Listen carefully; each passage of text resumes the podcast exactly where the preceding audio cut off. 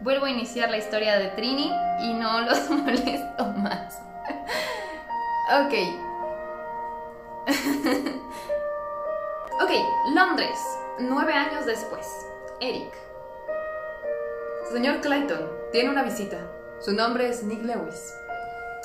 Hágalo pasar enseguida, Margaret. Buenas, señor Clayton. Le traigo noticias importantes. Siéntese, señor Lewis. ¿Lewis? ¿Levis? No sé seguro. Cuénteme. Pues vengo a decirle que después de tanto esperar, al fin lo ha conseguido. Analía llegará esta semana. Su padre ha mandado traerla. Ya va siendo hora de que vuelva de donde escondió a la niña. Bueno, no tan niña, pues acaba de cumplir 19 años. Me acaba de llegar información fiable de que todo este tiempo la han resguardado en Noruega, concretamente en un fiordo de Flam, una aldea que se encuentra entre abruptos barrancos donde rodeada de naturaleza. Grandes cascadas y muy pocos habitantes. Ha tenido a la chica aislada y bien escondida. Ni siquiera sabe lo que son las redes sociales, por lo visto. Mi fuente de información ha oído que es muy hermosa, pero igual de rebelde y salvaje. Ok, qué raro, me saca la aplicación. Perdón chicos, si hay algún problema, por favor avísenme. Pues no le ha servido de nada tenerla escondida tanto tiempo. Nunca podrán liberarse de mí. Siempre estaré detrás de todas sus desgracias. Y aunque llegaran a desear la muerte, seguiré estando yo para impedirlo, solo por el simple hecho de que lo desean. En cuanto llegue la muchacha, George Dawson, Dawson y su hijo Thomas se pondrán en contacto conmigo para que usted la conozca y poder llevar a cabo lo acordado. Eso es todo, señor Clayton. Muchas gracias. Estaremos en contacto.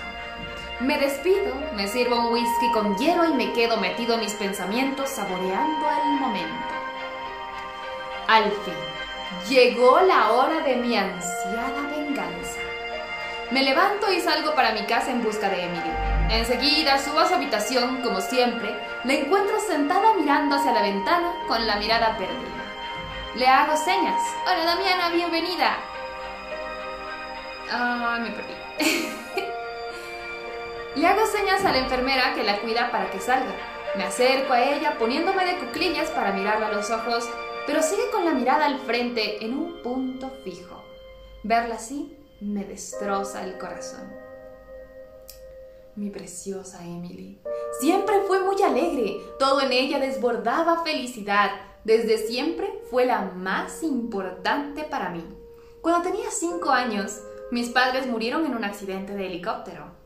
Tía Lidia, mi única pariente y hermana de mi madre, se quedó con mi custodia y me llevaron a vivir con ella a Manchester. No la conocía, por lo visto solo me había visto unas cuantas veces cuando era un bebé. Hola Carla, bienvenida. Mis padres tenían una cadena hotelera y se la pasaban viajando por alrededor del mundo viendo el mejor sitio para construir hoteles. Mi madre y mi tía eran de clase media, Estaban muy unidas ya que solo se llevaban un año y medio, hasta que mi madre estudió fuera administración de empresas y conoció a mi padre. Un joven e importante empresario. Pronto se enamoraron perdidamente y al poco tiempo nací yo. Cuando llegué a casa de mi tía conocí a mis primas, la pequeña Alice de 3 años y Emily de 11. De inmediato nos hicimos inseparables. Siempre fue muy protectora conmigo. Constantemente me tapaba todas mis travesuras cuando era niño, también me cubría todas mis salidas cuando era adolescente y no me dejaba salir. Y no me dejaban salir. Hasta aquella maldita noche que fue violada.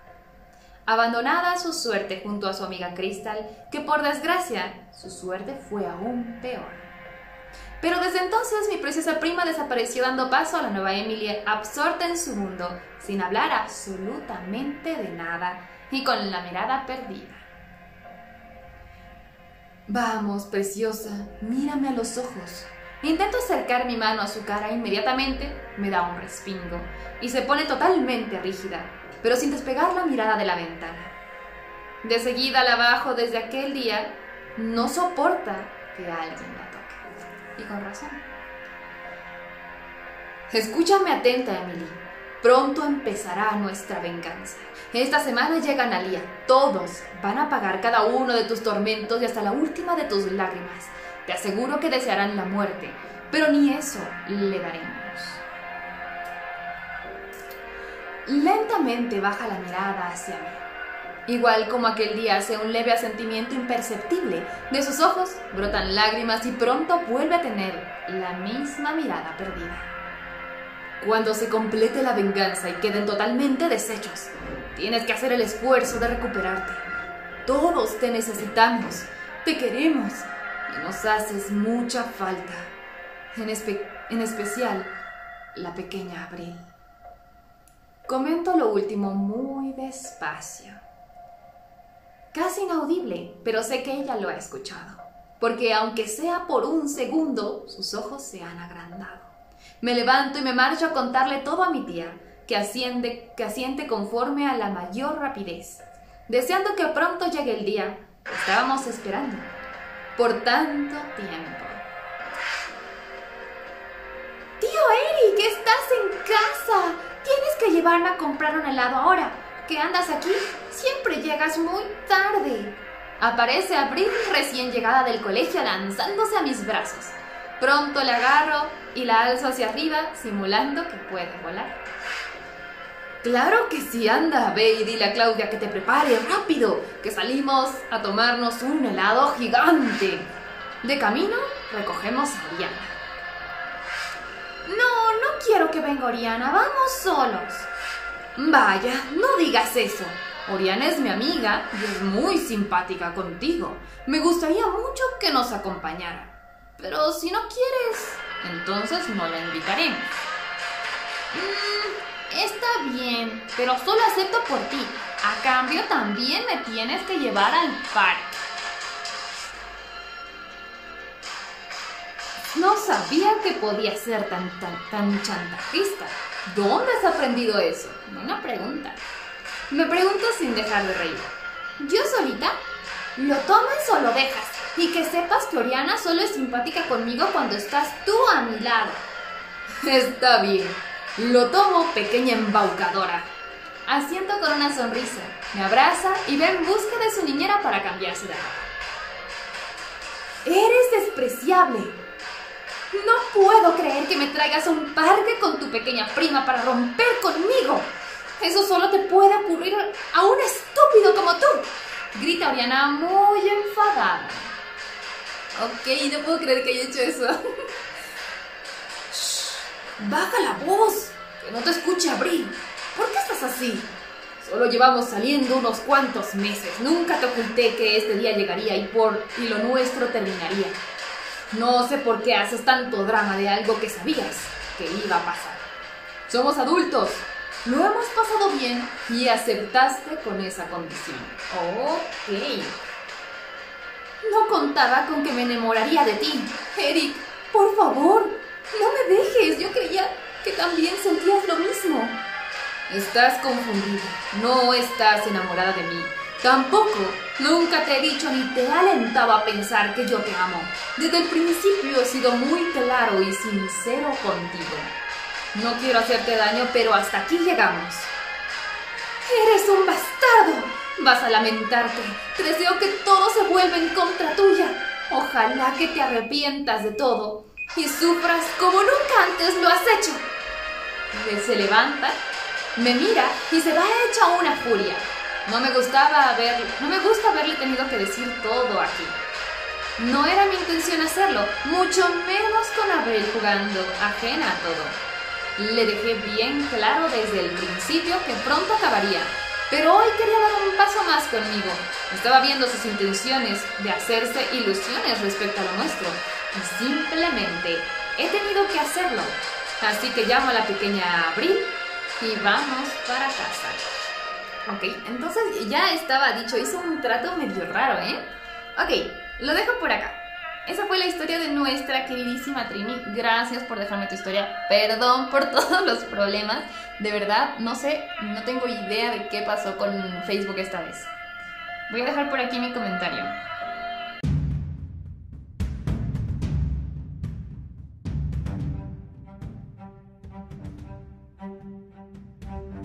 Sacrificium, por Nefeli Bata Acero. La magia es el arte más bello de todos. Pocos son los afortunados que logran controlarla sin caer en las vanas tentaciones que conducen a la destrucción del ser mismo.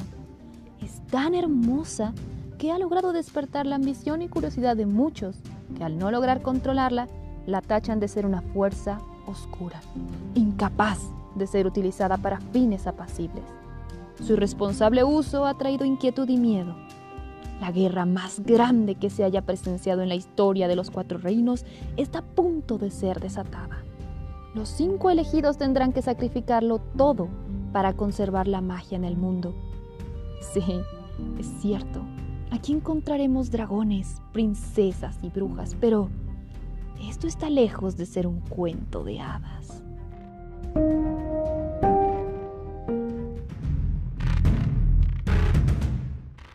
Bien, Ahora sí me voy con la otra historia que se llama Sangre de Lobo, escrita por nuestra querida Jack Castro. ¿Estás por ahí? Por favor dime que sí, porque no sé al final si volvieron a conectarse los que estaban en la otra transmisión o no, así que por favor avísenme si estás por ahí. Mientras tanto voy a ir leyendo su introducción. Y yo sé que es algo de más épico, así que vamos a poner música épica. A ver, a ver, a ver, a ver, a ver, aquí está. Ok, Sangre de Lobo, escrito por Jack Castro. Dice así. Una extraña amenaza pone en riesgo la existencia de todos aquellos que llevan sangre de lobo corriendo por sus venas.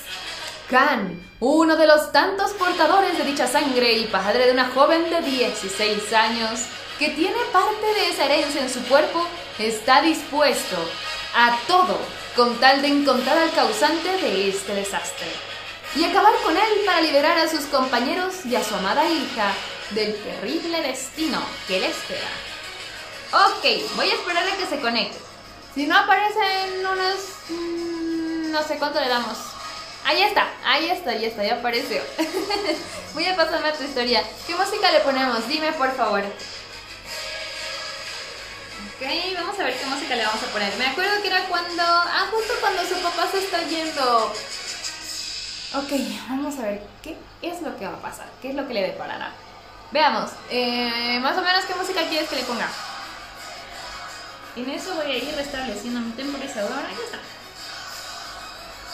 A ver, a ver, a ver qué música le ponemos. Música épica, música tranquila, música triste, música romántica. Hay muchos, mucha música que voy a poner. Así que dime ahora, más o menos, ¿qué quieres que le pongamos?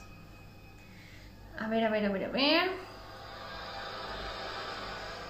Vamos a ver. Mientras tanto voy a poner algo neutro tal vez. Ok. Voy a poner el temporizador.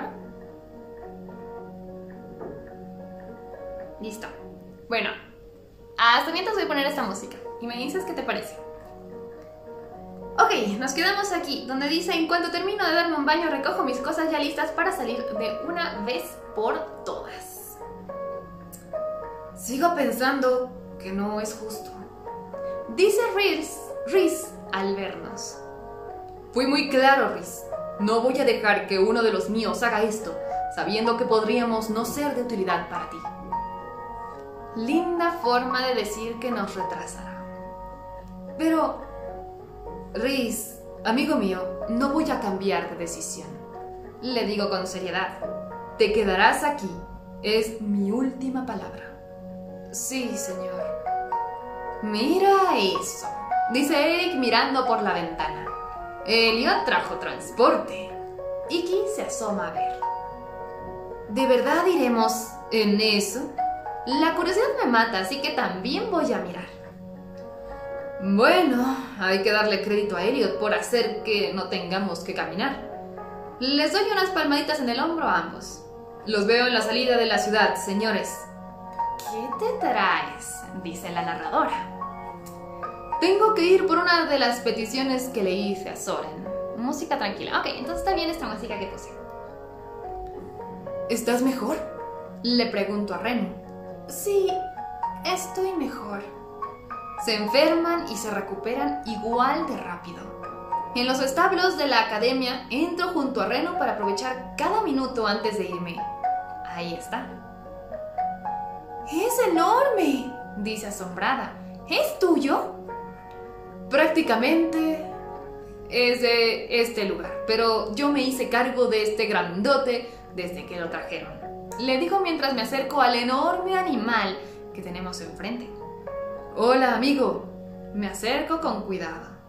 ¿Me recuerdas? Soy Khan. Me transformo en licántropo. Tenemos trabajo. Me sorprende al ver que levanta la cabeza y la vuelve a bajar con fuerza para chocar su frente con la mía. Ay, qué bonito saludo. ¡Mierda! Digo cayendo sentado en el suelo mientras presiono mi cabeza con ambas manos. ¿Estás bien? Pregunta Renu, pero la detengo antes de que siga avanzando. Espera, sí, estoy bien. Vuelvo a ponerme de pie. ¡Oye, bestia! Se calmó, dice asombrada. Es muy listo. Solo no se acordaba de mí. Acaricio su morro y su frente. Pero no lo culpo, 15 años es mucho tiempo para un caballo. Bestia resopla y me empuja con su bruta suavidad de siempre. Lamento haberme ido así, amigo. ¿Listo para volver? Saca su enorme lengua y la pasa desde mi mejilla hasta la punta de mi oreja. ¡Oh! ¡Qué asco! Comienzo a reír. Oye, Renu, ven aquí. Está impresionada. La tomo de la mano y la acerco a mí. Oye, bestia, ella es mi hija. Su nombre es Renuka. Él se acerca y lo olfatea revolviendo su cabello. Ven. Uh, te explico en un momento, Jorgen. Termino la lectura y te voy a explicar bien cómo va la cosa. Le doy la vuelta a Bestia, pongo el pie izquierdo en el estribo y me impulso para quedar sentado en la silla. Sujeto las riendas y me inclino para tomar la mano de Renu y subirla conmigo. ¿Estás bien? Voltea a verme. La expresión de sorpresa que lleva me hace reír carcajadas. Vamos, amigo, despacio. Ella nunca ha cabalgado. ¿Nunca ha cabalgado su hija en un lugar donde solo existen caballos y carretas? ¿Qué pasa con Khan? Le doy unas palmaditas en el cuello y empieza a caminar, haciendo que Renu se sobresalte. Tranquila, no te vas a caer, te tengo. ¿Quién iba a decir que algún día Renuka y yo estaríamos cabalgando juntos? Mientras cruzamos la ciudad por los desolados callejones para no joder a la gente con semejante caballo, hasta el punto de reunión no puedo evitar verla acariciar cautelosamente el pelaje de bestia. La rodeo con mis brazos y apoyo mi cabeza sobre la suya. Siento que pone sus manos sobre las mías y suspira de manera extraña. Ese día comienza a hablar y traga saliva con nerviosismo. Ella estaba recogiendo varias de tus cosas de valor en una bolsa. Me quedo en silencio. Yo le reclamé por lo, por lo que estaba haciendo, por lo que te hacía a ti. Suspira. Todo estaba bien hasta que ella apareció, pero te veía feliz por cómo iban las cosas entre tú y ella. Por un momento llegué a pensar que ya no te importaba lo que pasara conmigo. Ella me asustaba mucho. Pudiste decirme y... Se da la vuelta y me mira directo a los ojos. Lo hice. Te lo demostré. Pero estaba ciego por creer que las cosas estaban bien. Entonces solo dejé de intentar llamar tu atención y solo acepté que ya no estarías para mí como antes. Ay, pobre Ren. Vuelve la vista hacia adelante.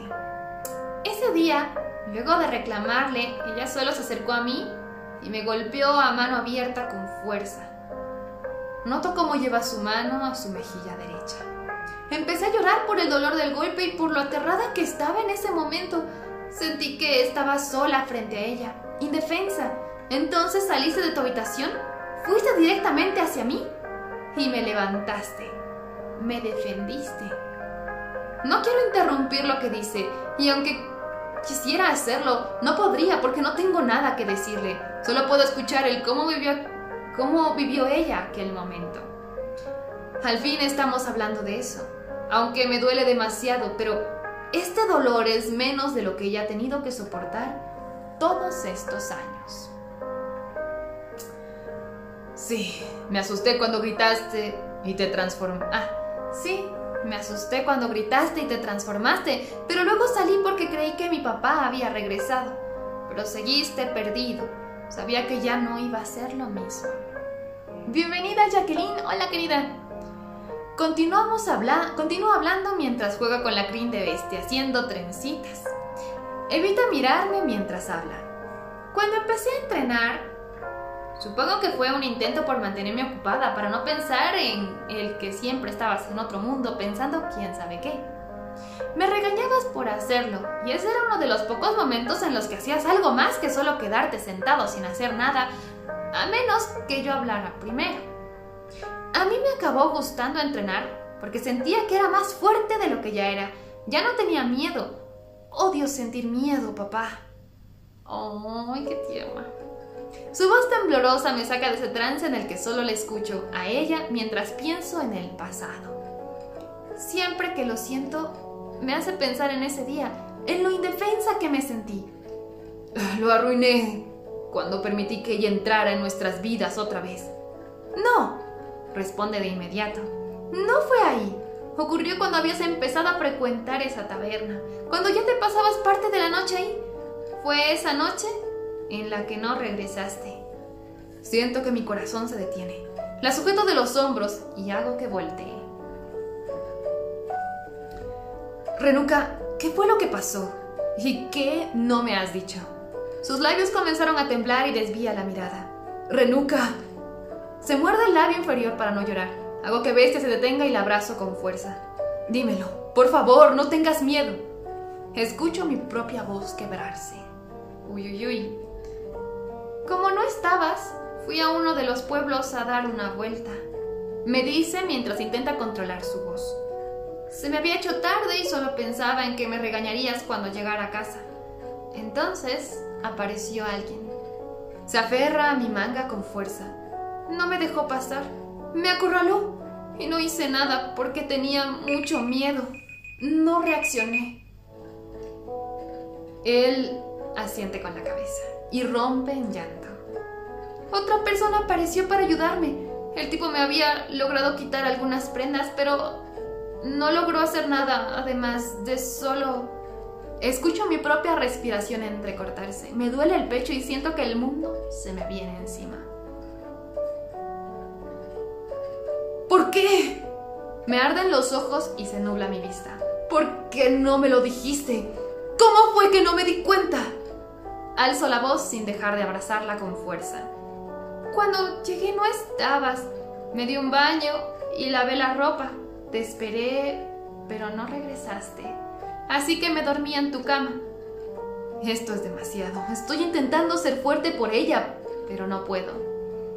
Después no quise decirte nada porque tenía vergüenza. Me asustaba tu reacción. No sabía lo que tenías en la cabeza y no quería que cargaras con esto, porque ya tenías esa culpa de años anteriores. Su llanto se vuelve más fuerte e intenta callarlo, ocultando su cara en mi pecho. Renuka, perdóname. No logro alzar la voz.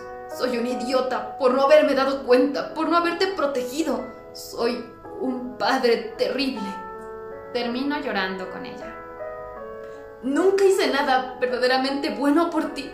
De no haber cometido error tras error, esto no Tú. Nunca voy a perdonarme por esto. No puedo. Nos mantenemos en silencio, en silencio mientras solo se escuchan nuestros lamentos. Renuka parece estarse calmando. Yo sí te perdono, dice entre sollozos. También fue mi culpa que eso pasara. Se separa de mí y seca sus lágrimas. Pero lo superé y mis ojos se llenan de lágrimas y vuelvo a abrazarla. No tenías que hacerlo sola. No tenías. Sentía un enorme nudo en la garganta. Todo este tiempo cuidabas de mí cuando tenía que ser yo quien te cuidara. Ibas a ese lugar para llevarme a casa a pesar de lo peligroso que podía ser. Y nunca hice nada. Te obligaste a madurar debido a mi ausencia y no hice nada para remediarlo. Duele mucho. Papá, me interrumpe y se separa de mí para luego mirarme con una suave sonrisa. Los demás deben estar esperando. Cierra el tema de una forma bastante abrupta. Pero estoy bien, dice secándose una última lágrima antes de secar las mías. ¿Tú estarás bien? Intento seguirle la corriente. Entiendo que quiera cerrar esa puerta con llave y lanzarla lejos. Lo intentaré. Intento sonreír mientras vuelvo a hacer que Bestia camine, que trote. De verdad admiro lo fuerte que es. Lamento eso, dice la narradora. Créeme que yo lo lamento más. Ay, Dios mío. Es normal sentir emociones con lo que se escribe. La verdad es que sí, yo a veces también me meto mucho en mi historia cuando la estoy escribiendo. Ay, qué bonito, qué triste, qué... Ay, bueno, muy, muy buena. Muy buena narrativa, me gustó mucho. Aquí dejo eh, mi comentario. Voy a dejar por ahí mi comentario.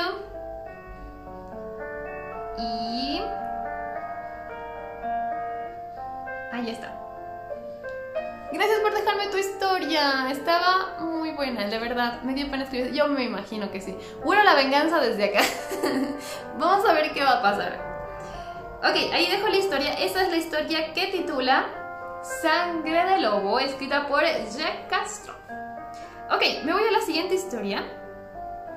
La siguiente historia se llama La rara vida de Janice, escrita por nuestra querida Ana 14 Rose. Ok, yo sé que Ana estaba por ahí. Mientras tanto, Ana, por favor, dime qué tipo de música quieres que ponga. ¿Quieres que ponga algo romántico? Yo sé que tu historia es un poquito más romántica, si no me equivoco. Pero dime qué tipo de música quieres que le pongamos. Mientras tanto, voy a ir leyendo la introducción. Dice así. La rara vida de Janice, escrita por Ana 14 Rose. Joven, bella e inteligente. Janice era lo que para muchos se denominaba perfección. Pero esta carecía de algo que atormentaba su día a día y eso era falta de visión. A ver, algo romántico neutro aquí. El desempleo y la soledad era una de las grandes razones por las que su vida no era la mejor. Vivía con su hermano, Luis, y a pesar de que éste no le prestara importancia a su discapacidad, era difícil para él darle todo una vida normal.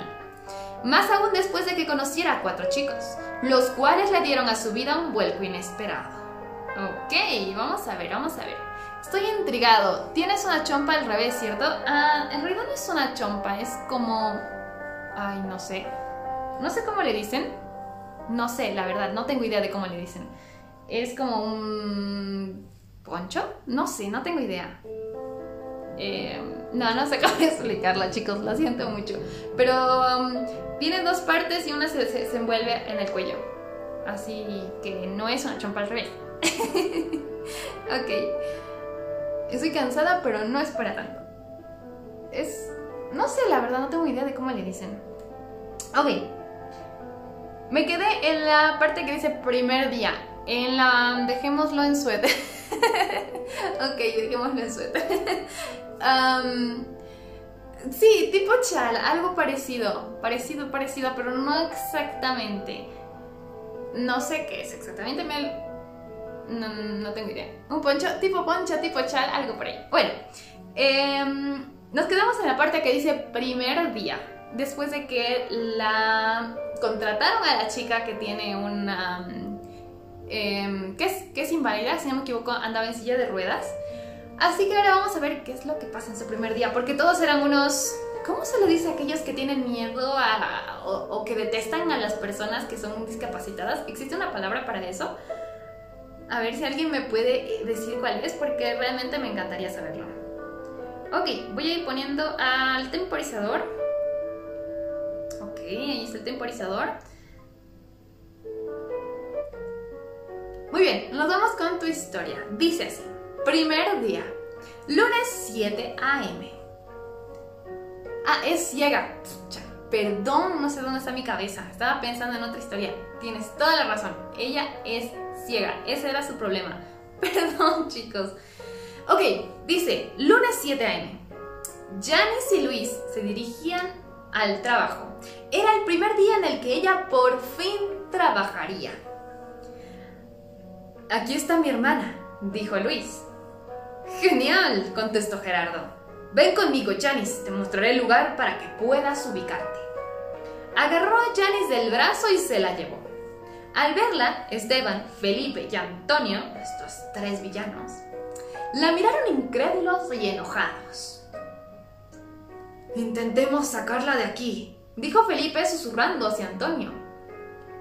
Gerardo le dio trabajo, no podemos hacer nada, le respondió Antonio enojado. No puede ser, dijo Esteban. Esa chica estorba. Mientras tanto, Gerardo caminaba con Janis alrededor de la empresa. Antonio logró seguirlos, seguirlos hasta que Janis se fue a una oficina. Entonces él consiguió hablar con Gerardo. No hay de qué, Jacqueline, no hay de qué. No quiero que ella esté aquí. Sabes que están prohibidas las mujeres y contratas a una ciega. A ver, a ver, esperen, esperen, esperen. Nos ha respondido nuestro querido amigo Cristian. Imbéciles. Ay, ok, ok. No quiero que ella esté aquí. Ah, sabes que están prohibidas y contratas a una ciega. Sí. Y ya que estás aquí, necesito que hagas un contrato en sistema braille para que ella lo firme. Antonio solo volteó los ojos enojado. No lo haré porque quiero a esa ciega fuera de aquí, dijo Antonio señalando la puerta. Se llama Janice y no la voy a sacar. Está aquí y si no estás de acuerdo, puedes firmar tu renuncia. Ok, se va a meter con el jefe. Le haré su maldito contrato en sistema braille, pero tú se lo darás para que lo firme. No quiero ni acercarme a ella. De acuerdo, dijo Gerardo después, le dio la espalda y se fue. Después de trabajar un rato en la tarde, se tomaron un descanso. Antonio, Felipe y Esteban conversaban. ¿Qué te dijo Gerardo acerca de la ciega? Preguntó Felipe a Antonio. No tenemos opción, se quedará aquí. ¿Qué? No lo... Él no puede hacer eso. Tenemos que sacarla de esta empresa. Contestó Felipe bastante enojado. Claro que puede. Tiene un puesto más arriba que el de nosotros, exclamó Esteban. ¡Rayos! respondió Felipe. Oigan, no tenemos que soportarla, dijo Antonio. Hagamos su vida imposible y cuando ya no lo soporte, ella va a renunciar y no tendremos que verla nunca más. Típico de estos villanos. Creo que es una excelente idea. Hagámoslo a partir de hoy, respondió Felipe con una sonrisa malvada. Janice se encontraba muy ocupada en su oficina, haciendo unas cuentas, hasta que llegó Felipe sin hacer ni un solo ruido. Entró a la oficina y le desconectó la bocina que tenía con música. Después salió rápido de ahí. Una semana después, Antonio decidió acabarse todo el café de la cafetera para que Janice no pudiera agarrar. Después, Esteban estuvo, tuvo una mejor idea. Agarró los papeles que Janice había dejado sobre su escritorio y los rompió. Y para que no hubiera evidencia, decidió ir a quemarlos. Día tras día ellos no paraban de hacerle la vida imposible. Janice no decía nada, aunque sabía que ellos tres lo habían ocasionado. Esteban, Felipe y Antonio se desesperaban de que ella no dijera nada, pero aún así no se rendían. Pero las cosas que le habían hecho eran leves en comparación con la próxima que se les ocurrió. Janice estaba en la oficina de Gerardo, hablando con él, y mientras tanto los chicos ponían agua con jabón en el suelo, para que cuando ella saliera se resbalara. Pero no imaginaron que quien podría salir herido fuera Gerardo. Estás haciendo un gran trabajo, pero sigo sin entender dónde quedaron las hojas donde anotaste las cuentas. No lo sé, contestó Janice encogiéndose de hombros. Estaban en mi escritorio, salí al baño y cuando regresé ya no estaban. A ver. Por suerte Luis tiene una copia. Por suerte Luis, Luis tiene una copia. Iré por ella y la pondré en sistema braille. En un momento regreso. Salió de la oficina y al caminar hacia su oficina resbaló por las escaleras.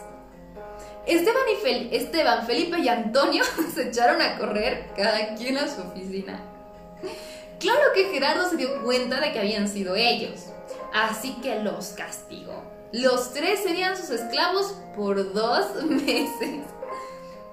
Gerardo los obligó a que hicieran su trabajo. Si él quería un café, ellos debían de llevárselo. Los tres salían después de las 19 horas. Los ponía a lavar los pisos. Todo era terrible para ellos. Pero después él les pidió algo que ninguno de los tres se atrevería a hacer. Uy. Janice está muy agotada y Luis no está. Y como yo no puedo, pero ustedes sí, quiero que los tres la carguen y la lleven a su casa. ¡Ay, no puedo creerlo! Ordenó Gerardo. Sabes que no nos, no nos acercaremos ni de broma. Somos tus esclavos, no los de ella. Así que si crees que la vamos a llevar, estás muy equivocado. Respondió Esteban. Sí, pero yo sé que la trampa que hicieron no era para mí. Era para ella. Por lo tanto, no solo deben disculparse con ella, también deben apoyarla en lo que necesite. Dijo cruzado de brazos. A menos que no lo quieran hacer, puedo aumentar su castigo.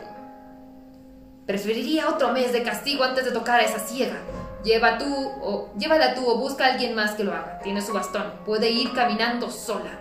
Respondió Antonio cruzándose de brazos. No dejaré que vaya sola. Y si lo quieren, con gusto les doy otro mes. Entonces, su castigo es. Su, castigo es cargarla todos los días hasta su casa. Uy, uy, uy. ¿Sabes qué? Pensándolo bien, creo que me encargaría. Me encantaría cargar a tu mademoiselle. Iremos enseguida a su oficina y la llevaremos hasta su casa. Dijo Felipe. A ver. Ambos se dieron la vuelta con los ojos en blanco, dirigiéndose a la oficina de Janice. Entraron y se pusieron nerviosos. Ella estaba guardando sus cosas para poderse ir. Christian dice, ¿qué creen? ¿Que se les va a pegar la ceguera? ¿Quién sabe? ¿Qué rayos pasará por su mente? Señorita Janice, le haremos el favor de llevarla a su casa. Dijo Felipe. No, gracias, Felipe, así estoy bien. Los tres se quedaron sorprendidos con los ojos como platos al escucharla. Espera, espera. ¿Sabes quién soy? Por supuesto que lo sé. Reconozco la voz de cada uno. Genial, qué inteligente. Dijo Esteban sin mucho interés. Te llevaremos a tu casa. No quiero. Dijo poniendo las manos en su cintura. Ok, no se lo va a poner nada fácil, ¿eh? Muy bien, seguimos. Ese fue entonces el capítulo tenemos todavía tiempo para un poquito. Vamos a leer el siguiente. Se llama La disculpa. Pues a mí no me interesa si no quieres, igual te llevaremos. Dijo Antonio acercándose a ella y jalando su brazo. ¡No! ¡Suéltame! Comenzó a gritar Janice. Gerardo, al oír que estaba gritando, fue rápido a la oficina. ¿Qué está pasando aquí? Dijo enojado. Tu manuacel no quiere ir con nosotros, respondió Antonio. No dejaré que estos. No dejaré que estos idiotas me toquen. Son capaces de lastimarme a propósito. ¿Nos llamas idiotas? preguntó Felipe. Después de todo lo que hemos hecho por ti. ¡Ja! Lo que han hecho por mí solo me han causado problemas. Soy ciega, pero no tonta. Ustedes me han hecho la vida imposible desde que llegué aquí. No soportan verme ni acercarse a mí. Y ahora quieren que les crea que en verdad me quieren y me harán un favor.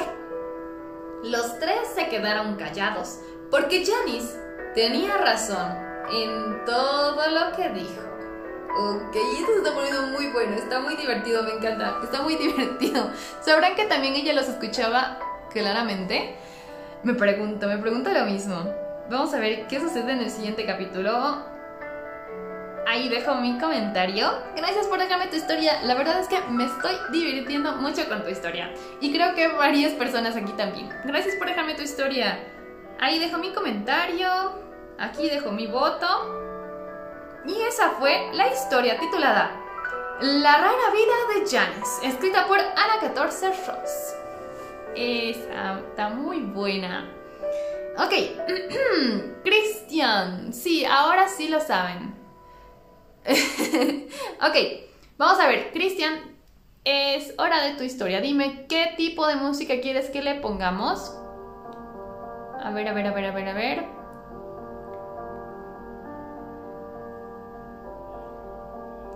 Me gustó mucho, ¿verdad que sí? Está muy, muy buena esta historia, está muy divertida.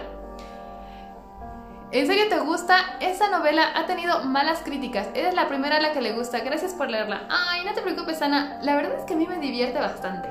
Aunque aún no entiendo muy bien por qué esa versión tan perversa. Pero yo creo que más adelante ya lo vamos a saber. Hasta ahora va bien. Vamos a ver qué pasa más adelante. Ok, Cristian. Es tierna tu historia, ¿verdad? Va a quedar bonita. Bueno, dime, Cristian, ¿qué música le ponemos? Yo creo que música romántica porque es una historia romántica. Ok. Déjame ver. Vamos a ponerle música romántica. Esta pista me gustó. Vamos a guardarla.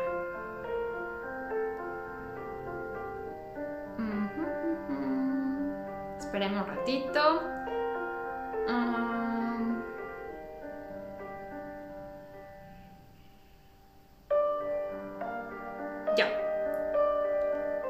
Ok, me voy a pasar ahora sí a la historia de Cristian. Cristian, ¿qué música quieres? Triste pero no bolero. Qué malas críticas. ¿Por qué malas críticas? La verdad es que siempre van a tener una crítica mala, todos, absolutamente todos. Es algo muy, muy normal. Y la verdad es que no, no, no vale la pena dejar que eso te afecte. Lo importante de una historia, a mi parecer, a lo que he aprendido, es que te guste a ti. La verdad es lo más importante. Dice, retomando el tema de hace rato, yo suelo escuchar música instrumental cuando estoy triste, pero no me, no me gusta estar triste. pero como no me gusta estar triste, escucho rock pensando, pensado para motivarme y mental para motivarme más. Ok, interesante. A mí me ayuda mucho el rock rock pesado para mejorar mi estado de ánimo. Y es raro, lo sé, pero a mí me ayuda. Ya, ahora sí me voy a la historia de Christian. Ay, quería poner música romántica aquí, aquí. Ok, esto dice así. Esperen, esperen, esperen, esperen. No dejes que me vaya sin decir que te amo. Completa. Escrita por Wolf CRD por Christian. Dice, él tenía el alma rota. Y ella solo lo notó porque también necesitaba remiendos. Separados, luchaban por pasar un día a la vez. Juntos, comenzaron a sanar y ver sus cicatrices de otra forma. ¿Podrán repararse a través del amor? Portada hecha por Emily Samantha Sánchez Arcia. Ok, me voy a pasar a Arcia, Arcia su historia. Veamos. Triste, me dice. Triste, triste, triste. Música triste.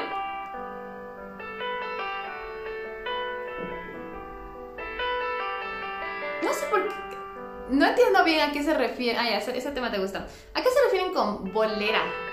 No entiendo muy bien. Tal vez eso signifique otra cosa, pero para mí no tiene mucho significado. Ahí encontré mi comentario. Así que explícame qué significa bolera. Voy a poner el temporizador por ahí. Ok, dice así. Quédate, pero por favor no mastiques así le dijo. Trato hecho. Permaneció en silencio unos segundos. Eres novato, ¿cierto? Dijo la chica rara de pronto. John quiso explotar, mandarla al carajo, pero le hizo sonreír. Darle una oportunidad. Se sorprendió pensando. Sí, sí, respondió con fastidio. Bienvenida, Sagrado Corazón. Me llamo Patricia, pero por favor, llámame Trish. Le dijo con sus manos en gesto suplicante. No, Patty, ni se te ocurra, Pat. Trish. Le ofreció su mano aún grasosa por las papas y John exhaló pensando que era mejor seguir a la corriente y correspondió el saludo. John se presentó. John como Bon Jovi. Madre fanática, respondió. ¡Qué gracioso! Eso me recuerda, tampoco preguntes de dónde viene mi nombre. Comió su última papa y recogió todo a un lado. Ha sido un placer, John. Nos vemos luego. Claro, respondió John por consentir. Salió con su bulto colgado al hombro y sus libros en los brazos. Esquivando las sillas, echó la bandeja de, espuma en la basura y John se sorprendió a sí mismo viendo su delgado cuerpo, envuelto en unos holgados maones y una chaqueta del mismo material. hasta que desaparece en la esquina. Se dio cuenta de que perdió el apetito. Es una loca. Se le, se le escapó de los labios mientras recoge su bandeja. Oh, su alma mater, no sabía. Dice, la extraña actitud de Trish le hizo sonreír con timidez y luego con amplitud. El teléfono sonó y era un mensaje de su madre. No olvides sonreír al menos una vez hoy. Si supiera que sonrió dos. Cambio de escena. Al llegar a la casa, las cosas se pusieron mal. No bien entrada por la puerta, se topó con un desagrado. Alice, Omar y Kate. Al parecer, su madre aún no comprendía cuánto dolor le, provocaba su presencia. Verlos juntos y faltando ella. John, tus amigos. ¿Por qué siguen viniendo? Aunque fueron un susurro, sus palabras salieron en tono agresivo que quiso reflejar. John, ellos solo quieren hablarte. Pero yo no quiero, mamá. Sus dientes rechinaban aunado y aunado a una furiosa mirada y tratando de evitar ser visto por los visitantes se coló escaleras arriba a su refugio. Si el techo de la habitación no calmaba su coraje, el techo de la habitación y la música en los auriculares solían ayudar.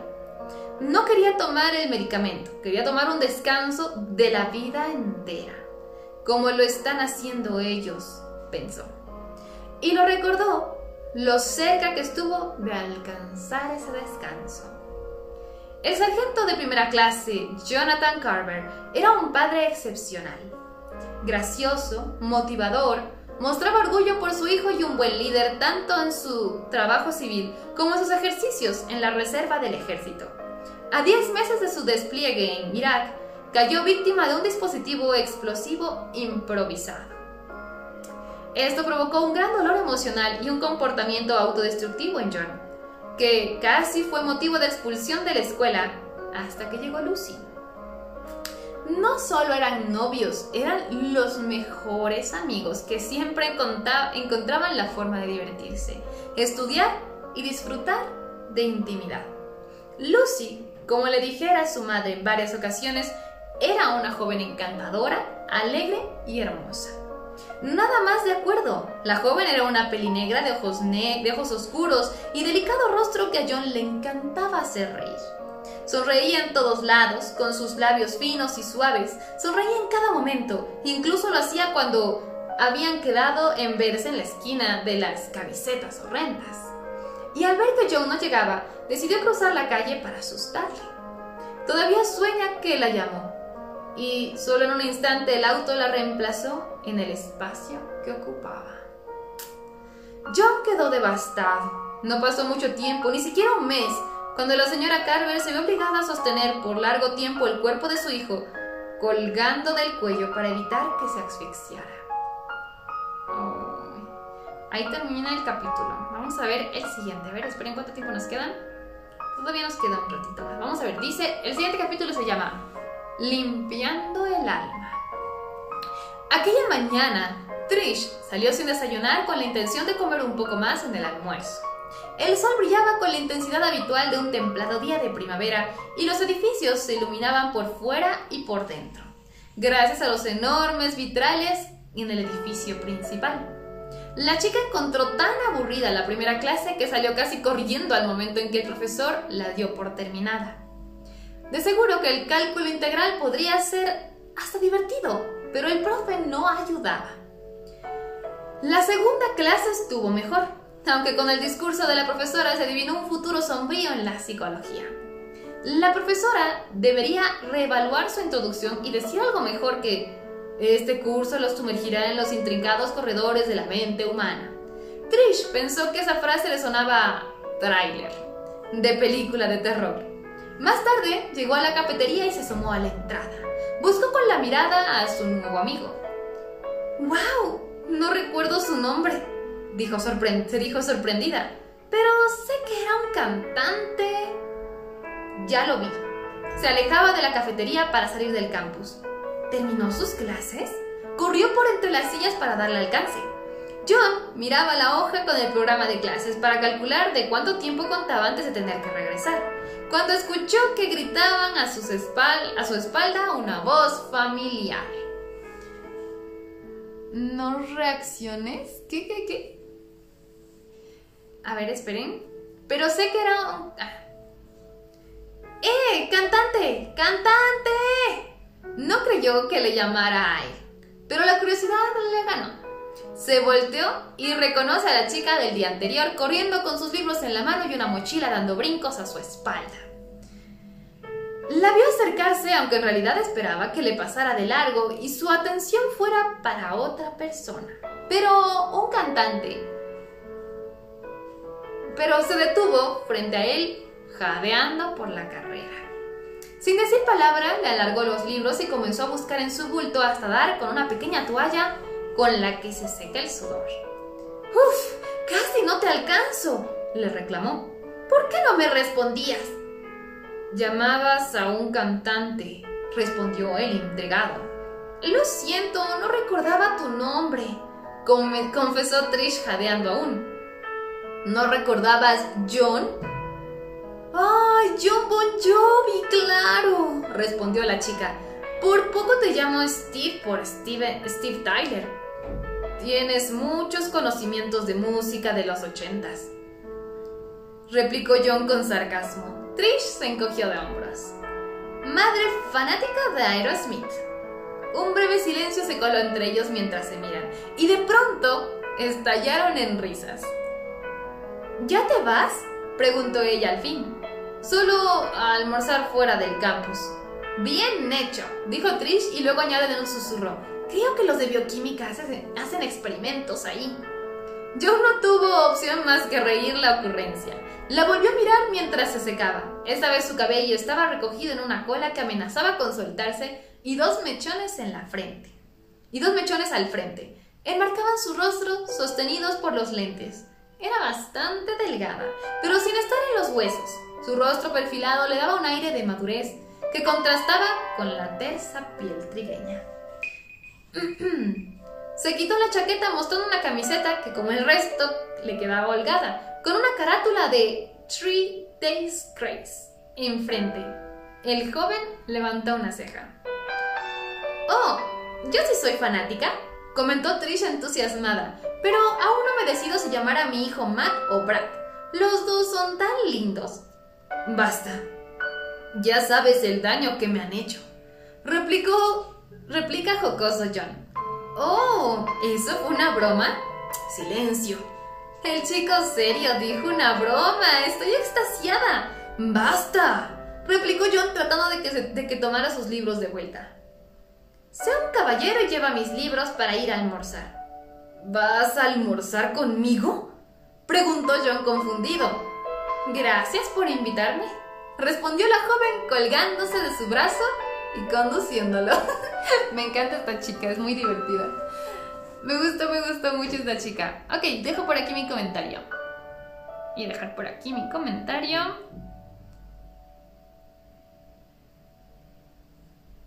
Y ahí va.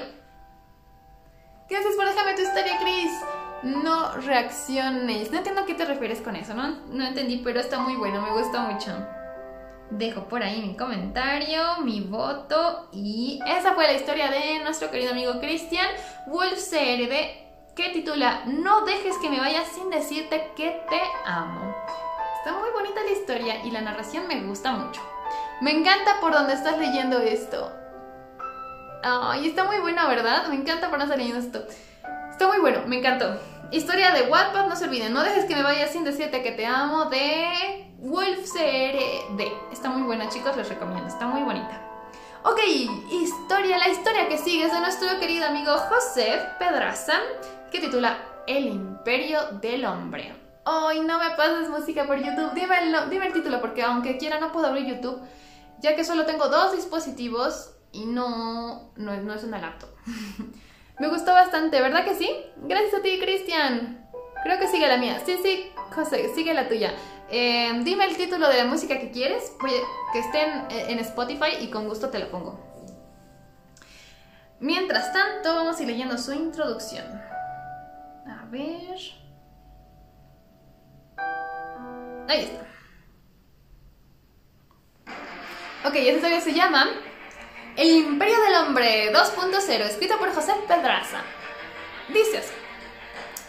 El imperio angelical yace en llamas. Los cielos que jamás conocieron la noche arden con la intensidad de un millar de soles, mientras la fratricida guerra entre celestes se libera calle por calle en el reino prometido. El Creador, Señor de los ángeles, Deidad suprema de los hombres leales y Padre de todo lo visible, cae herido de muerte tras su lucha contra su hijo favorito, Lucero del Alba, y su primogénito, Blacael, cuyo cuerpo es hoy día el oscuro y frío espacio que abarca todo el eterno. El Creador agoniza en su lecho mientras aprecia cómo sus hijos mortales, en los diversos mundos, libran encarnizadas guerras por satisfacer sus deseos intrascendentes. Los arcángeles anhelan destruir a los humanos pese a la ayuda brindada en la guerra celestial, pero el Creador tiene un propósito más grande para los mortales y manda a sus segundos hijos en busca de 13 guerreros que serán sus apóstoles, líderes de lealtad, que se encargarán de unir a la humanidad bajo un solo estandarte privándole de sus derechos y del libre albedrío para el día que la humanidad enfrente la corrupción. Ok, vamos a continuar la historia. Dice, es de Apocalipsis Orchestra, The Garden of the Deadly, si, mal recuerdo, ok, voy a buscarlo. Veamos. A ver, vamos a buscar a Apocalipsis. Orchestra, ok.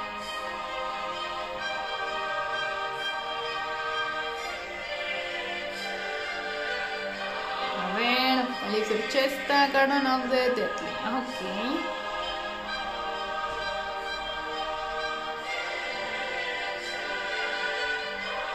A ver. Vamos a ver si la encuentro. No, no hay. Qué raro. A ver, a ver, a ver, a ver.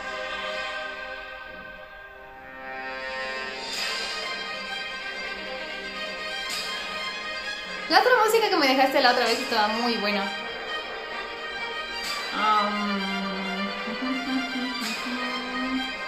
A ver. Tal vez escribí mal, qué raro.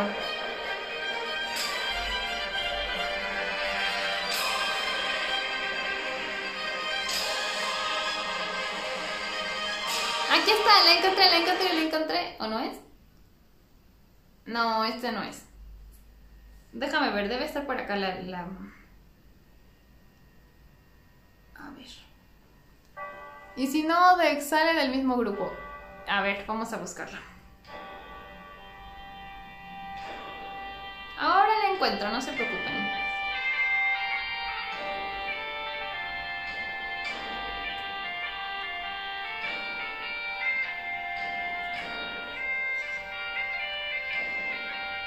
Vamos a ver, vamos a ver, estoy buscando, estoy buscando. De segura que está aquí apareció. Ya la encontré. La encontré. Ya está. Ahora sí.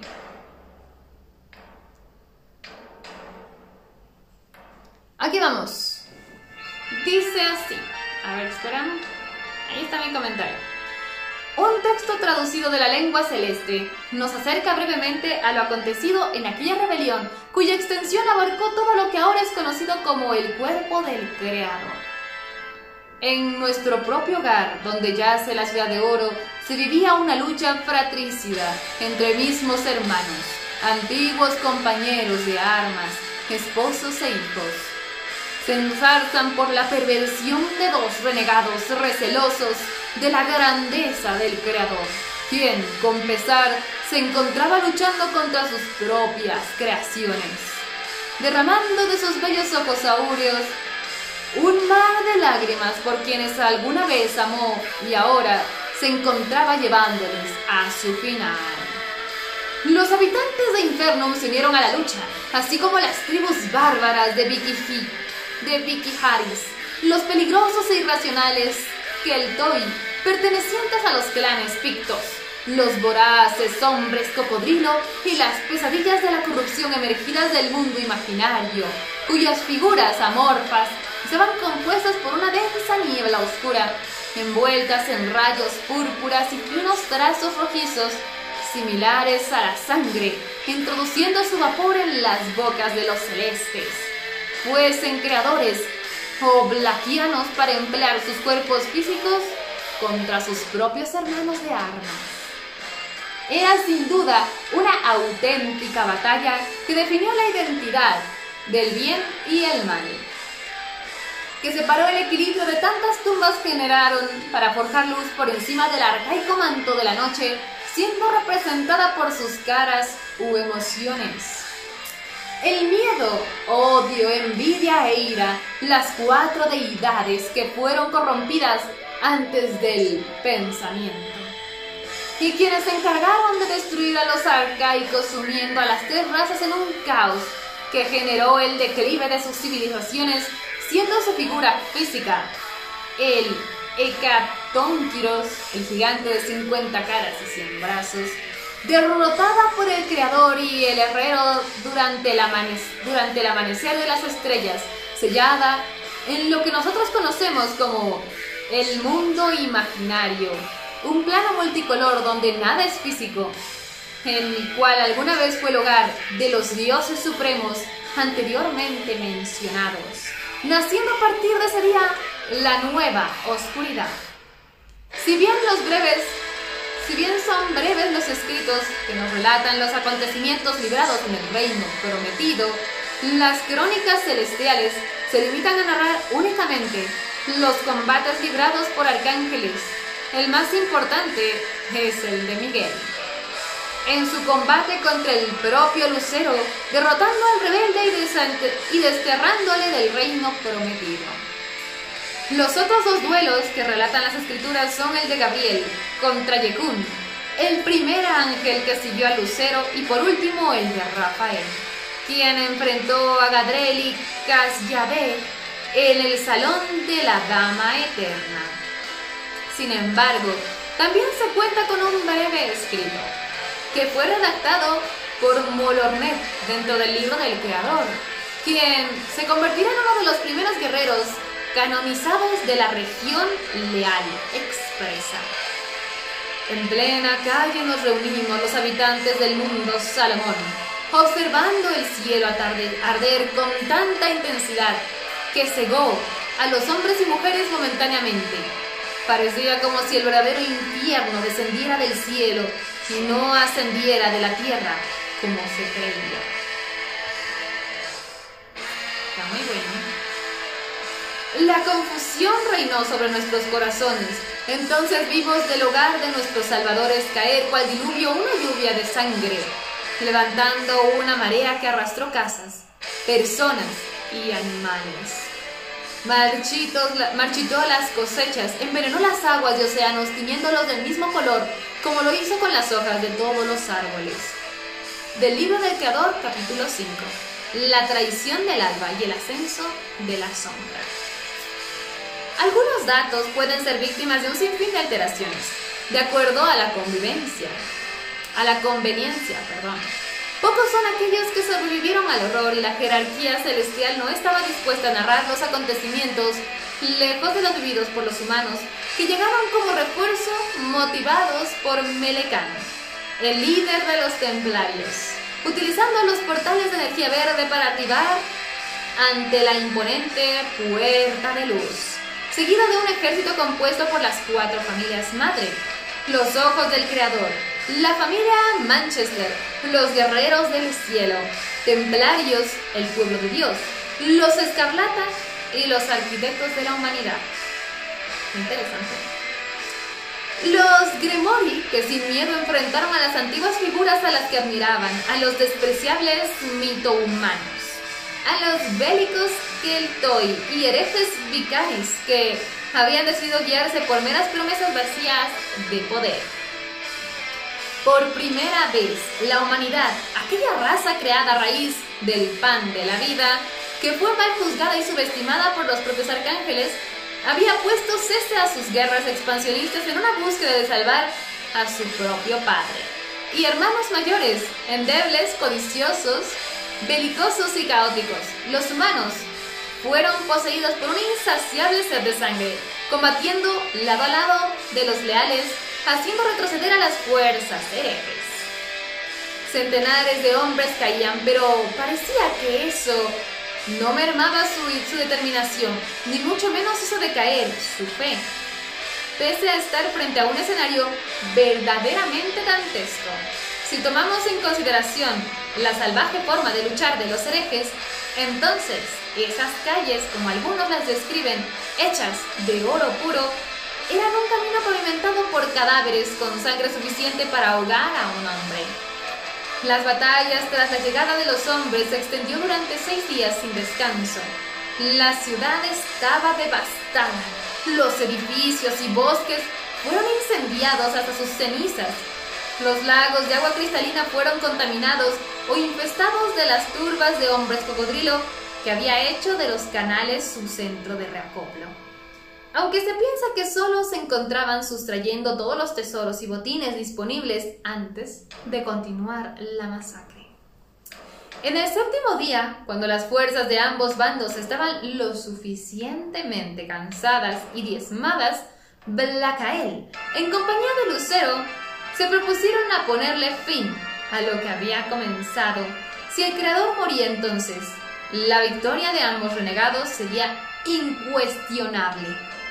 Y la noche, a través del mundo imaginario, los haría los seres más fuertes de todo lo pensado, reconociéndole su dominio sobre los arcángeles, sobre los ángeles y arcángeles que decidieran seguirles, así como su gobierno sobre todas las criaturas que el gran Dios había creado. El último empuje fue decisivo.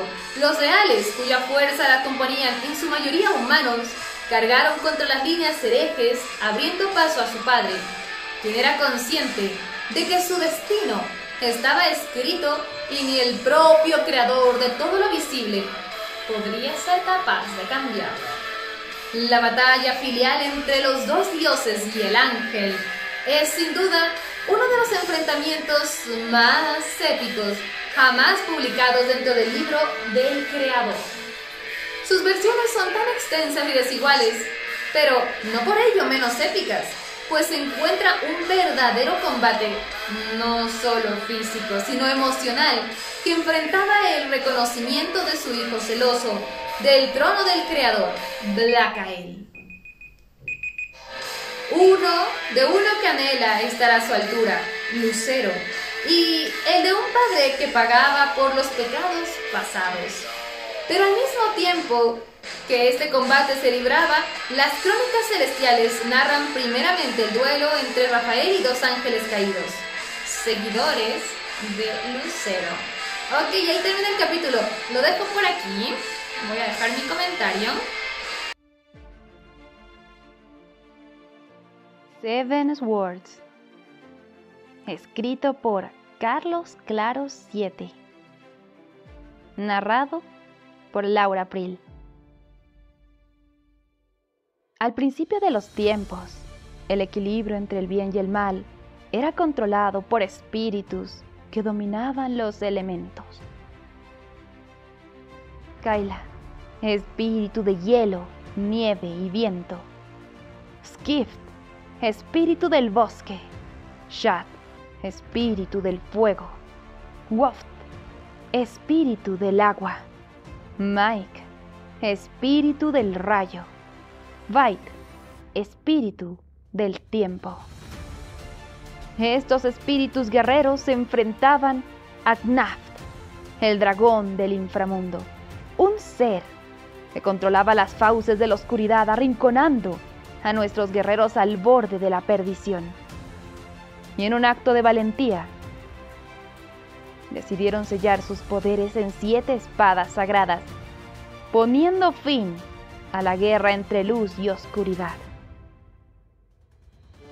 Miles de años después, un joven llamado Kai encuentra a Kaila, una de las siete espadas mágicas, y ayudado por Alfa, un pequeño cachorro de lobo blanco, empiezan un camino que los llevará cara a cara con Caster, el heredero de Gnaf, la espada del inframundo, y con Dark Fran, su dragón. ¿Será capaz Kai de descubrir los secretos de Kyla? ¿Qué desenlace tendrá en su lucha contra Caster y su dragón? Descúbrelo en nuestra historia Seven Swords, Espadas y Leyendas. Disponible en Wattpad.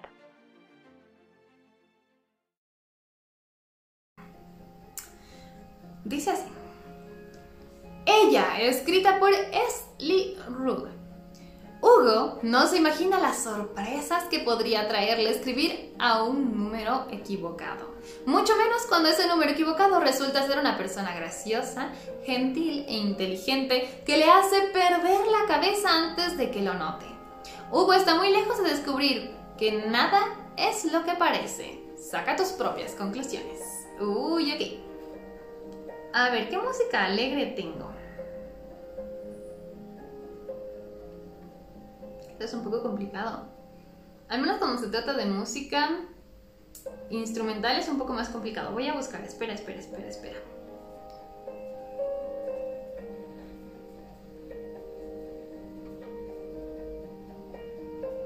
Vamos a ver si logro encontrar algo así.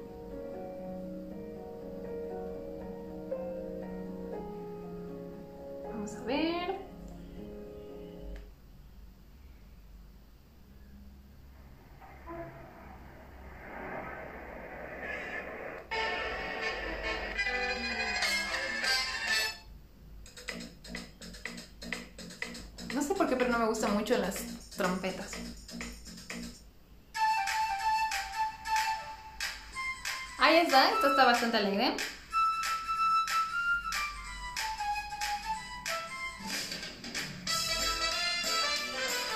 No, no me gusta, rayos. A ver, vamos a ver si puedo poner otro tipo de música por acá. Creo que todos los que son alegres son este tipo de música.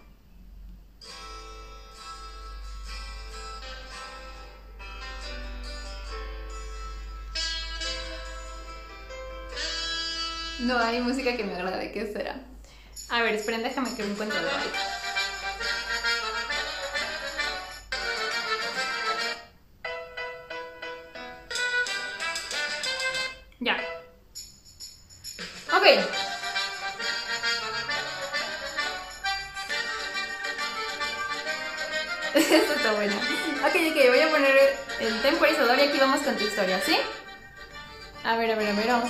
Vamos a ver. Dice, bueno chicos, me paso a retirar, que pasa bonita noche. Ok, Carla, cuídate mucho, que tengas una linda noche, demasiado alegre. Vista de médico, visita de médico, sí, pero bueno, no se preocupen. Metro ochenta. A ver, yo no era extraordinario, dice. Pocas cosas me diferenciaban del resto de la gente. Metro ochenta, delgado, pálido, cabello marrón oscuro, ojos color canela. La normalidad encarnada. Mis amigas decían que mis pestañas eran muy largas, pero dudaba que ella fuese a fijarse en tal cosa. Además, por experiencia propia, sabía que algunas chicas incluso llegué a irritarles que uno tenga las pestañas más largas que ellas. ¿Es cierto? Bueno, sigamos. Gústale, dije al espejo. Vamos, gústale.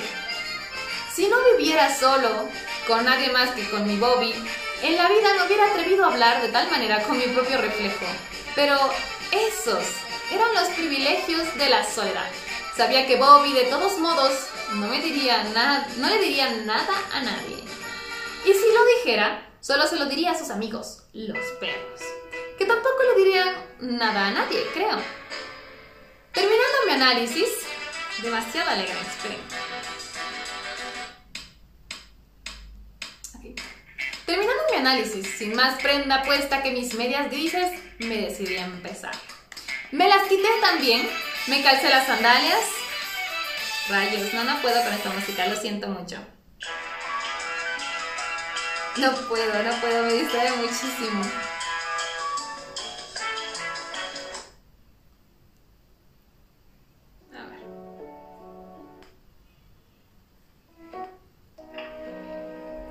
Perdón, pero de verdad me distrae un montón.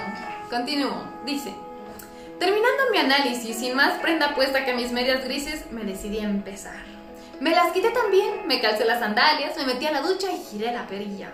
Mientras me bañaba, trataba de imaginarme cómo sería ella. Descubrí que podría deducir muy poco de la gente tan solo por su manera de hablar, pero de lo que sí estaba seguro era que era bonita, muy bonita. Tenía que serlo. Y si físicamente no lo era tanto, de seguro la inteligencia y perspicacia que había demostrado en las conversaciones que por semanas habíamos tenido, la hacían verse mucho más hermosa que muchas. La primera conversación había sido casual. De hecho, había sido producida por un incidente vergonzoso, que ahora recordaba con cariño y orgullo, ya que si no hubiera pasado por eso, después de todo, tampoco lo hubiera conocido a ella. Había puesto una noche, un... había estado una noche en un bar tomando unos tragos, luego de un mal día en la universidad. Cuando, cuando divisé al otro lado de la barra a una chica preciosa, castaña, de unos veintitantos, figura delineada, marcada muy bien por un ceñido vestido dorado sin mangas y la cabellera ensortijada hecha una fiesta sobre su espalda. Me acerqué y traté de iniciar alguna conversación casual. Tal vez debí entender que ella no mostraba interés alguno en mí. Tal vez debía hacerlo aún más cuando dijo que tenía que irse.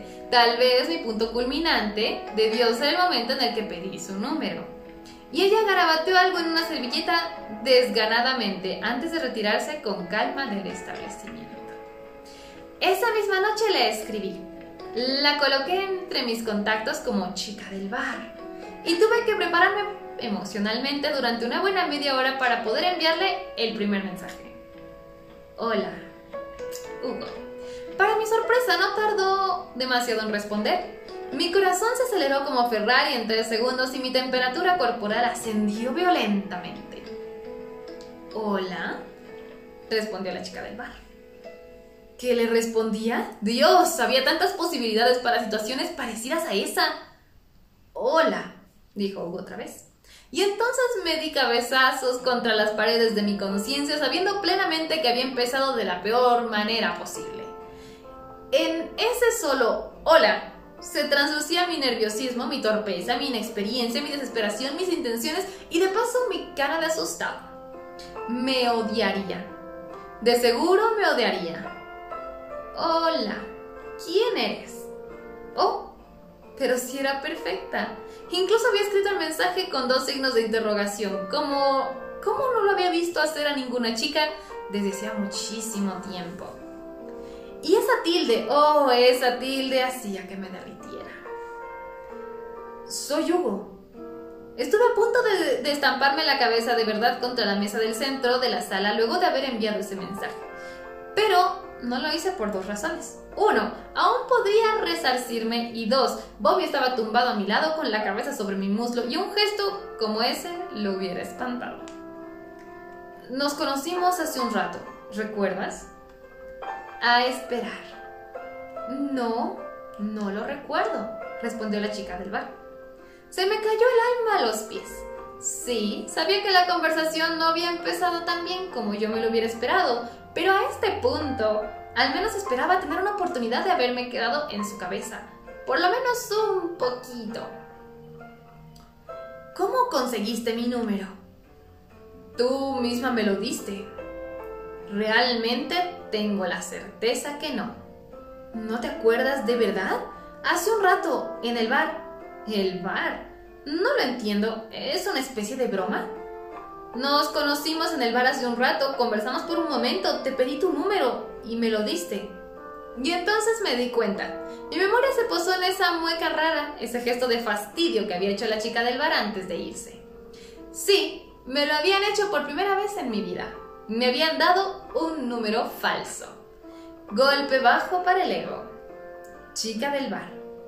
Me he pasado toda la tarde en el trabajo. Estoy segura de no haber salido bien segura. Por lo menos si era una chica. Por, lo, por un momento temí que la chica del bar me hubiera dado el número de un hermano o de su novio o algo por el estilo. Sí, descuida. Te equivocas de persona, amigo o amiga. Amigo. ¿Número equivocado entonces? Número falso más bien. ¡Ouch! Bien dicho. ¡Ouch! Cambié el nombre de contacto con el ánimo por los suelos. La chica del bar pasó a ser el número falso. Sabía que esta chica no tenía la culpa de mi desventura, pero con algo tenía que desquitarme y probablemente ella nunca lo sabría. Lo siento por haberte hecho perder el tiempo. No, no te preocupes, ya no tengo nada que hacer. Soy Hugo, por cierto. Y entonces hubo una pausa y ningún mensaje llegó. Era que el número falso de mi chica de bar también me odiaba. Ana. Ana, nombre gringo, vaya sorpresa. ¿Sería siquiera del país? Qué bonito nombre. Pues gracias. ¿En dónde vives? Eso no se dice a cualquiera, ¿o sí? Tienes razón. ¿Cuántos años tienes? Podría decírtelo si antes me lo dices tú. Bien, 23. ¡Jo! Yo tengo 24. Una chica mayor. Esa soy yo. Una chica era mayor que yo y era increíblemente audaz. Yo no sabía si podía haber una combinación mejor. Volví a cambiar el nombre del contacto. A Ana. ¿No es tarde para un pequeño como tú esté despierto? Miré el reloj de la pared, nada más y nada menos que la 1 y 33 de la mañana. Vaya, no imaginé que fuera tan tarde. ¿No deberías estar ya en la cuna? No está tan cómoda, supongo. ¿Tú? Bueno, yo le hablaba. Yo, habla, yo te hablaba desde el trabajo. ¿A esta hora? ¿Medicina o algo así? ¿Enfermera? ¿Doctora? No y no. Solo trabajo de noche. Yo no podría. Bueno, de algo debo vivir, ¿no? Para colmo, usaba el glorioso Pac-Man. ¿Es que podía haber algo mejor que la manera de escribir de esa chica? ¿Tú no trabajas? Pues este es mi momento de avergonzarme porque no, solo estudio. Mis padres dijeron que me pagarían mi primera carrera. Lo que haga con mi vida luego de ello, lo arreglaré yo. ¿Vives con ellos entonces? Por supuesto que no. Vivo solo con mi hijo. ¿Tienes un hijo? Oh, hablo de mi perro. Se llama Bobby. Ah. Esa noche lo digo con orgullo. No dormí. Ay, está interesante, está tierno. Pero no dejo de pensar en esa escena que leí hace mucho, mucho tiempo y creo que es de esta historia, pero no voy a decir más. Lo dejo por aquí y quiero ver cómo termina esto. La verdad es que quiero leerlo. Ahí dejo mi comentario. Me voy a pasar entonces, creo que tampoco está Damiana. Vamos a, vamos a leerla entonces tres minutos. Primero la historia que se llama Bread of Life y luego me paso a la historia de Just Jackie. A ver si llega para cuando le toque. Dice, Bread of Life, escrita por Soy Polly, dice, existen personas que quieren salvar el mundo y existen personas que quieren destruirlo. A veces la línea entre ambas nociones es difusa y el bien común viene a costa de la muerte de algunas personas, a veces inocentes y a veces culpables. Si la única forma de salvarlo queda más fuera asesinando a todos a tu paso, ¿lo harías? Ok, vamos a ver. Me voy a pasar a la intro. Vamos a ponerle tres minutos y vamos a empezar su historia. Vamos a ver. Dice así. 1. Le da un par de golpes en la a la cajetilla sobre la palma de su mano para poder separar los cigarrillos y rompe la envoltura de celofán en un solo jalón. Se lleva el primer cigarrillo a los labios y el sabor a tabaco y la descarga de nicotina la calman al instante. Hay un grupo de chicos corriendo en la pista de atletismo y el equipo de soccer está entrenando un poco más allá. Exhala y la nube de humo toma una forma esférica. Frunce un poco el ceño mientras reflexiona sobre lo absurdo de correr en círculos una y otra vez, en un circuito interminable, como un hámster atrapado en una rueda sin fin, con la creencia de que llegará a algún lado, de que podrá escapar de su jaula. Una mierda. Sonríe y golpea suavemente el cigarrillo para quitar la ceniza de la punta antes de llevárselo a los labios nuevamente. Quizá les da condición física, pero no supone un reto. Lo que esos idiotas necesitan es un entrenamiento riguroso. Tal vez una serie de obstáculos, quizá un muro para escalar y una cuerda por, por una cuerda por subir. Necesitan un propósito. Algo mucho más que solo correr en círculos. Como sea, no es algo que a ella le. Solo está ahí para fumar un cigarrillo o la mitad al menos antes de que algún soplón le cuente a algún profesor lo que está haciendo, como si ellos no hicieran cosas peores en cada fiesta fuera de la escuela. ¡Tú! gritan a la distancia. La chica tuerce el gesto e ignora los pasos acercándose a ella. Sus labios se colocan de nuevo sobre el filtro e inhala tranquilamente. ¿Qué demonios crees que estás haciendo? Aparentemente escuchando sus gritos, señor Ochoa. Responde con aburrimiento.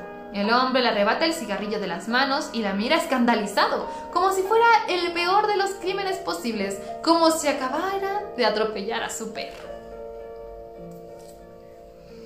¡Un cigarrillo! Calma, no es crack, le dice sin mirarlo.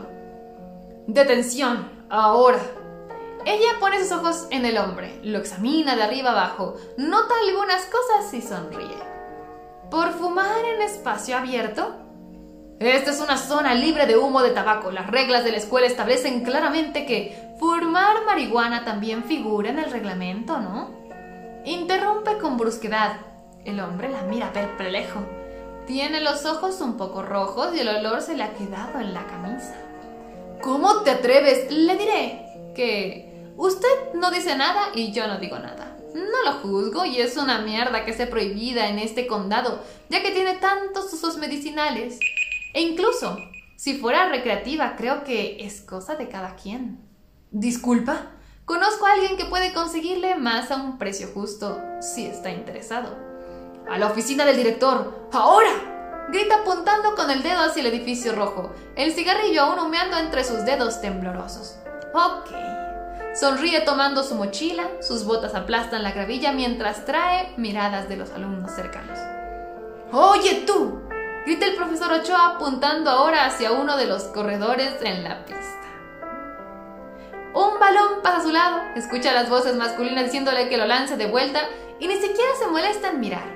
Siente la insistencia y las miradas de un grupo de chicas que la miran despectivamente, pero decide que por esta vez podría simplemente ignorarlas. Ok, voy a dejar por aquí mi comentario.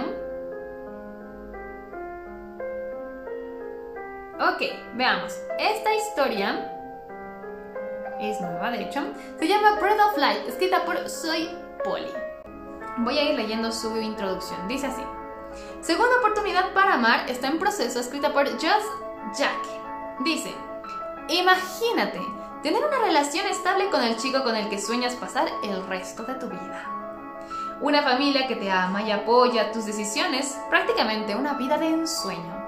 Pero no toda la vida es tan fácil, no para la vida de Amelia. Su novio juró permanecer el resto de su vida junto a ella, al igual que sus amigos. Sin embargo, su vida dio un giro inesperado al ser víctima de una terrible tragedia, dándole la espalda a la persona a quien menos hubiese imaginado, dejándola destrozada. Fue en ese momento cuando Amelia supo realmente quiénes estarían de su a su lado para apoyarla y no dejarla caer. Pero entonces, ¿volverá a creer en el amor? ¿Podrá seguir adelante con su vida o se rendirá? Ok, ahora sí, me paso con su historia. Dice, Capítulo 8. Viaje a Nashville. Cuando Erza, Ezra, perdón, no sé por qué siempre digo Erza, Ezra me contó que mi tía le avisó que celebrarían su aniversario, me sentí tan feliz y emocionada porque sería la oportunidad para poder despejar mi mente del ambiente del instituto. Tengo muchas ganas de ir al rancho y visitar a los caballos y, demás animales, sobre todo a mi caballo Odín, y poder montar en él. Tuvimos un viaje bastante largo y pesado, pero ha valido la pena. He estado de mejor humor últimamente. Siento que poco a poco vuelvo a verle el lado positivo a la vida. Y siento que ya no me afecta tanto el hecho de que se burlen por mi discapacidad, porque estoy consciente de que esto será temporal. Aunque Rachel, Lindsay y las demás se las tratan de arreglar para hacerme los días un infierno, son incansables y eso me lleva a preguntarme, ¿acaso no tienen algo mejor que hacer? Aún así, me propuso olvidar ese pequeño inconveniente al viajar hasta aquí, porque quiero pasármela bien. En el aeropuerto nos esperaban mis primos, Yvonne y Charlie, quienes estaban acompañados por mi tía Pilar, hermana de mi madre. El paisaje de camino a casa de mi tía Inés y tío Eric era espectacular. Ver tantos árboles y respirar el aire puro es de las cosas simples, pero a la vez hermosas, que me, encantan que me encanta disfrutar. Pero lo interesante no solo es el paisaje, sino también los lugares a los que se puede ir a pasar un buen rato en familia. Como por ejemplo, uno de los museos más emblemáticos.